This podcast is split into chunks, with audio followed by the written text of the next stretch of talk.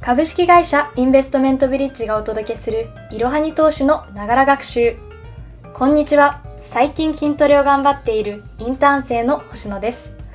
このポッドキャストではスマホ時代の投資、企業分析メディアいろはに投資の記事をもとに投資の基礎知識から最近のトレンドまで幅広くご紹介いたします。通勤時間などの隙間時間でながら学習をして様々な知識をつけていきましょう。本日は実際に株式投資をする上で大切な投資先の選定にまつわるトピックです。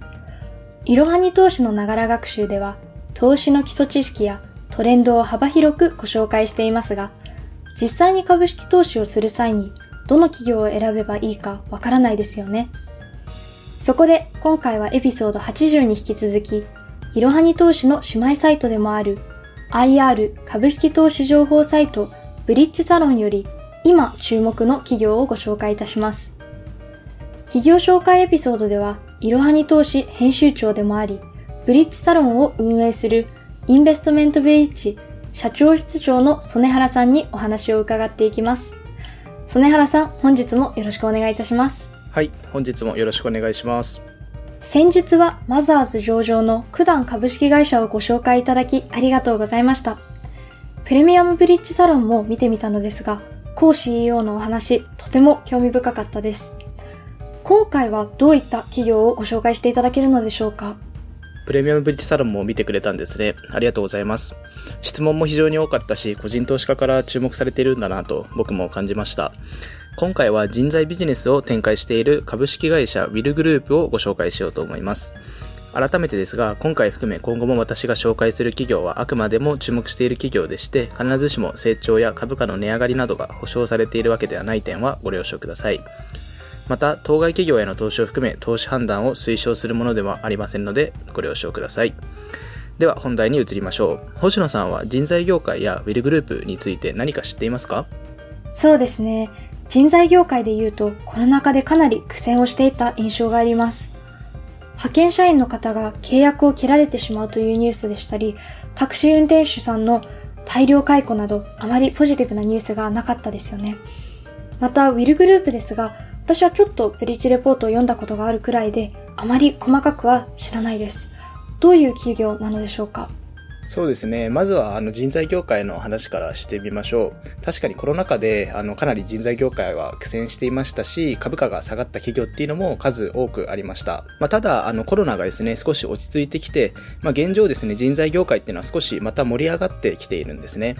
特に今デジタルトランスフォーメーションっていうところが、まあ、企業が非常に重要視している分野でして、まあ、そういった意味でエンジニアだったりデザイナーだったりっていったような IT 系の人材っていうのはとても今転職が盛んになっています。またですねやっぱり医療従事者っていうところも今かなりフォーカスされていますが、まあ、あの医療従事者だけでなく介護職っていうところもですね現在非常にニーズがありまして、まあ、そういった医療介護 IT 系っていうところでは今人材の,、まあ、あの募集金額だったりまあ、人材会社の単価っていうのもかなり上がってきているということは言えると思います。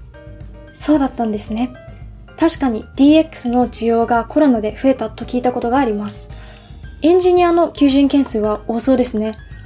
あとはやはり医療従事者の方や介護事業者の方はまだまだ不足しているんですね。そうなんですよね。あの、実際にウィルグループも介護、保育領域だったり、エンジニア領域の人材紹介もしています。で、ウィルグループのまず会社概要なんですけれども、そうですね、まず事業内容から見ていきましょう。あの、事業内容はですね、セグメントを国内ワーク事業、海外ワーク事業、その他っていう3セグメントになっています。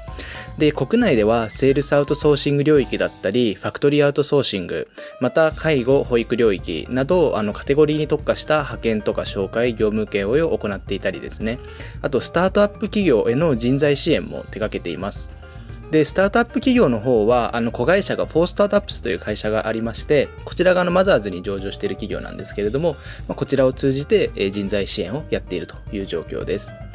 で、海外ワーク事業ですね。こちらは ASEAN とオセアニア地域において、政府系だったり、エンジニア、ファイナンス、リーガルといった人材派遣とか人材紹介を行っています。かなり幅広い領域で人材支援をされているんですね。しかも海外でもやっているのは知らなかったです。決算を見てみると、売上、利益ともに業績予想は上回っていますが、減収減益だったんですね。これはやはりコロナの影響があったのでしょうか？そうですね。売上収益は前期比3%減の1182億4900万円でした。で、こちらは海外の人材派遣売上は増加したんですけど、やっぱり国内のセールスアウトソーシング領域だったり、ファクトリーアウトソーシング領域が新型コロナウイルスの影響を受けて減少したというのが要因で考えられます。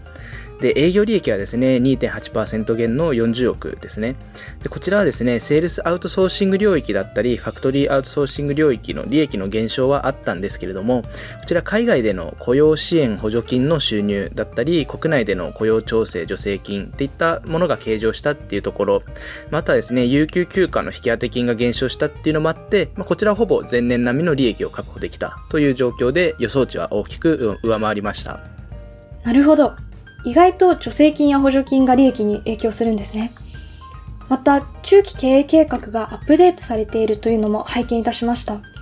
現在の営業利益率は3%程度ですが、将来的には2桁の利益率を目指すといった点や、ポートフォリオシフトによる収益性の改善、デジタルシフトによる生産性の改善、次なる戦略投資領域の探索、財務戦略、といった4つの戦略を推進していくんですよね。はい、そうですね。中継が今回アップデートされています。で、アップデートのポイントなんですけれども、社会、企業、求職者っていった領域ですね。こちらは外部環境なんですけど、これがこれまで予想されていた変化が、まあ、コロナ禍によって一気に加速して、働き方の未来が、まあ、数年前倒しにされたと、同社は考えていると。まあ、これを踏まえたアップデートになります。そして今回同社はですね、ワークシフト戦略による高収益体質化というものを掲げています。で、ワークシフト戦略というものは、ポートフォリオシフトとデジタルシフトによって営業利益率を高める戦略のことです。まず、ポートフォリオシフトなんですけれども、こちらは人材紹介や専門性の高い領域への人材派遣といった無期雇用、これをパーマネントですよね。パーマネント雇用をパーム領域っていうふうに言っていまして、こちらを拡大して成長機会を最大化、最適化していくと。で、これをパームシフトと呼んでいます。で、このパーム領域っていうのは21年3月期では粗利率がこれ35%あります。もう一つのデジタルシフト、こちらは人材派遣や業務請負など、まあ、有機雇用、これはテンポラリーなので、添付領域と呼んでいるんですけれども、この添付領域のデジタル化推進によって、生産性向上だったり、事業の安定性を軸とした雇用機会の最大化、最適化を目指すという戦略です。で、こちらの添付領域の21年3月期の粗利率は14%となっています。で、もう一点ですね、注目したいのが、今やはりどの領域でも、まあ、テクノロジーっていうのは大事になってきているんですね。で、今回、えー、ウィルグループさんはですね、HR テックの領域でも、まあ、どんどんトライアンドエラーを繰り返しながら戦略投資事業を、まあ、探索していくといったような、えー、戦略も掲げています。現在はですね、AI を活用したエンジニア人材紹介のラプラス、外国人就労管理ツールのアワマネ、ビザマネ、インバウンドサービスのエンポートなどを手掛けているので、まあ、この課題を解決しながら先行投資を行って、成長事業へこれらを育成するべきかどうかちゃんと検討していくといったような戦略を掲げています。で、今回のあの業績だったり中継っていうところは、あのブリッジレポートにもっと詳しく書いてありますし、ちょうど今週の土曜日にですね、えー、ウィルグループの大原社長が、えー、プレミアムブリッジサロンっていう投資家向けセミナーに登壇されるので、まあ、そちらでですね、大原社長から直接今後の戦略っていうところも聞くことができますので、ぜひ、えライブ配信をやりますのでご覧いただければと思います。なるほど。戦略を細かく調べていきたいと思います。とても勉強になりました。今週のプレミアムブリッジサロンも非常に楽しみにしております。ライブ配信でぜひ見てみようと思います。本日もありがとうございました。はい、えー、そう言ってもらえると嬉しいです。ぜひライブ配信も見てください。えー、今後もですね、注目企業をご紹介していきますので、お楽しみに。